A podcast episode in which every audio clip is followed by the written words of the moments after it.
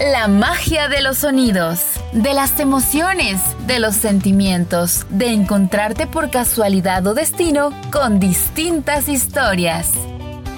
Serendipia Podcast GT presenta la historia de Juan de Montejo, Pie de Lana, bandido de los millonarios o héroe de los desamparados, inspirado en la novela Historia de un Pepe de José Milla y Vidaurre.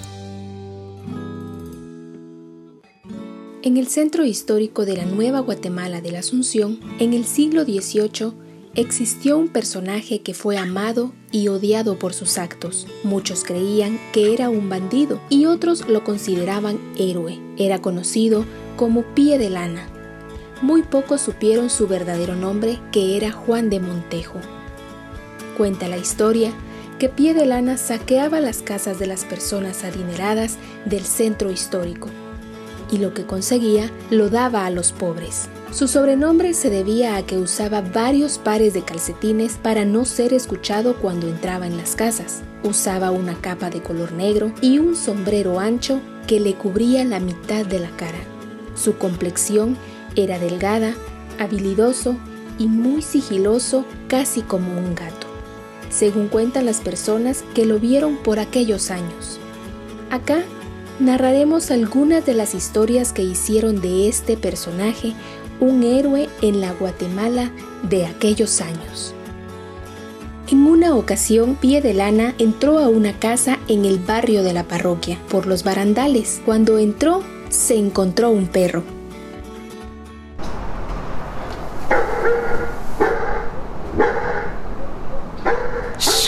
Chucho, cállate, cállate, cállate.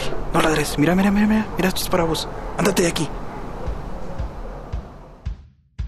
Pie de Lana le tiró un pedazo de carne con lo que logró distraer al perro y saquear la casa.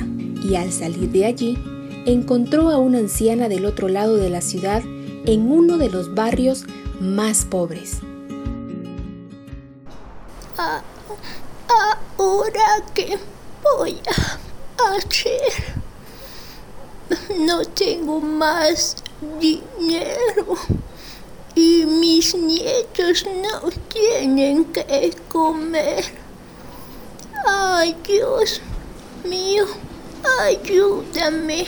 Señora, ¿está bien? Ay, mi hijo, si yo le contara, no tengo ni un quetzal para darle de comer a mis nietos y son varios.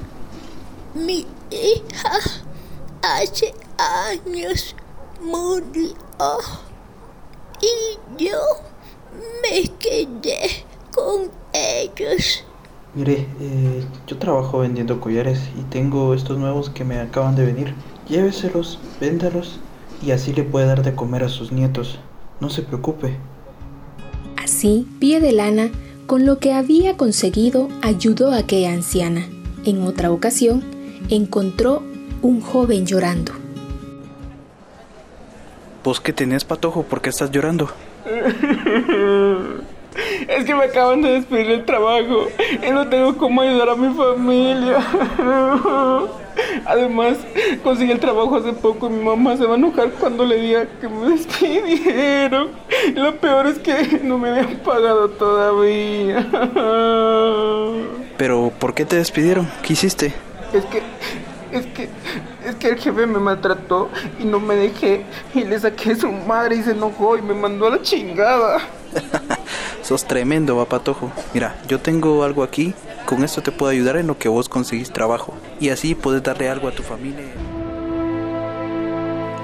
Las historias sobre Pie de Lana y cómo ayudaba a las personas con necesidad fueron creciendo por toda la ciudad de Guatemala y comenzó a crear descontento en las familias adineradas que eran a quienes Pie de Lana quitaba sus cosas de valor.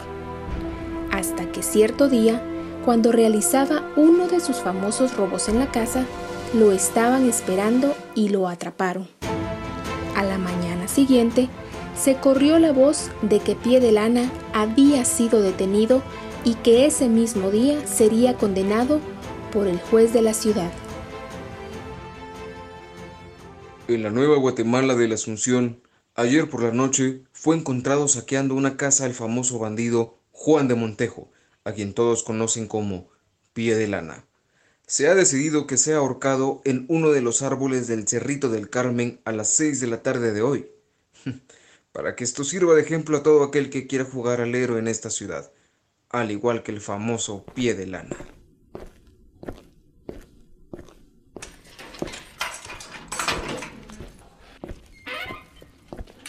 ¿Qué tal Juan? ¿Cómo estás?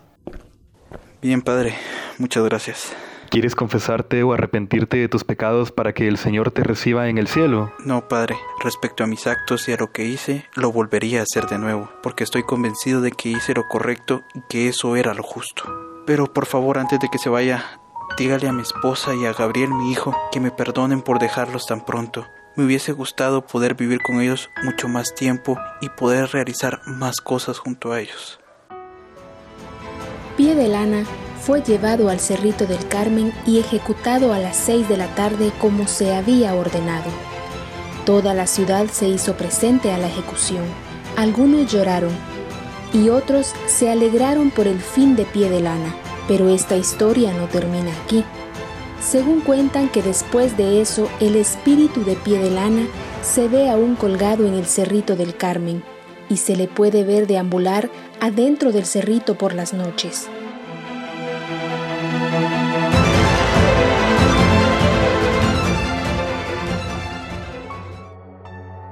Así fue que en una ocasión, en una de las casas ubicadas en la octava avenida de la zona 1, que se le conoce como la casona, según dicen, esa era la casa de pie de lana. Allí trabajaba Josefa, una muchacha sencilla, que una mañana de domingo salió de paseo y encontró a un señor delgado que la acompañó hasta la casona. Josefa amablemente lo invitó a pasar a la casa a tomar una limonada.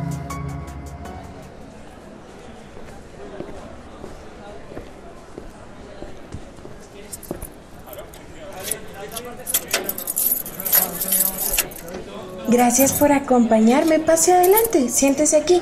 Ahorita le traigo un vaso de limonada. Le agradezco mucho. Sabe que yo viví hace algunos años aquí. En ese cuarto que está ahí al fondo, ahí fue donde murió mi esposa. Después de eso no quise quedarme aquí y decidí vender la casa. Este lugar me trae muchos recuerdos y me recuerda a ella. Sabe que a mí me dijeron que allí en ese pasillo había un tesoro escondido. Yo lo traté de buscar varias veces pero nunca lo encontré. A lo mejor usted tiene suerte y, y lo logra encontrar. Josefa y el extraño estaban hablando cuando tocaron a la puerta. Ella pidió disculpa y se levantó a abrir la puerta. Cuando abrió, era doña Julia, tía de don Paquito, que era el actual dueño de la casona. Doña Julia acostumbraba a ir a almorzar los domingos con don Paquito. Doña Julia, pase adelante. Fíjese que hoy salí a caminar un rato y me encontré a un señor que dice que es el antiguo dueño de esta casa. ¿Vos qué estás hablando? Si el dueño de esta casa se murió hace 100 años. Para mí que vos el calor te hizo mal. De verdad, se lo juro. Allá adentro está el don tomándose un vaso de limonada que le di. Pero cuando llegaron, el extraño ya no estaba. Solamente estaban los dos vasos vacíos donde Josefa había servido la limonada. Se lo juro que ahí estaba. Me dijo que había un tesoro escondido en el pasillo. A ver, llamemos a Raúl. Raúl, vení. Mira, dice Josefa que ahí en el pasillo hay un tesoro. Jálate la clocha y abrí allí. Cuando abrieron, encontraron un jarrón de barro, pero cuando lo abrieron, cayeron pedazos de carbón y doña Julia le dijo a Josefa. Tan babosa que fuiste. No me hubieras contado porque el tesoro era para vos. Josefa recordó que su abuela le había contado que Piedelana se aparecía en la casona, pero estaba tan asustada que nunca más volvió a la casona.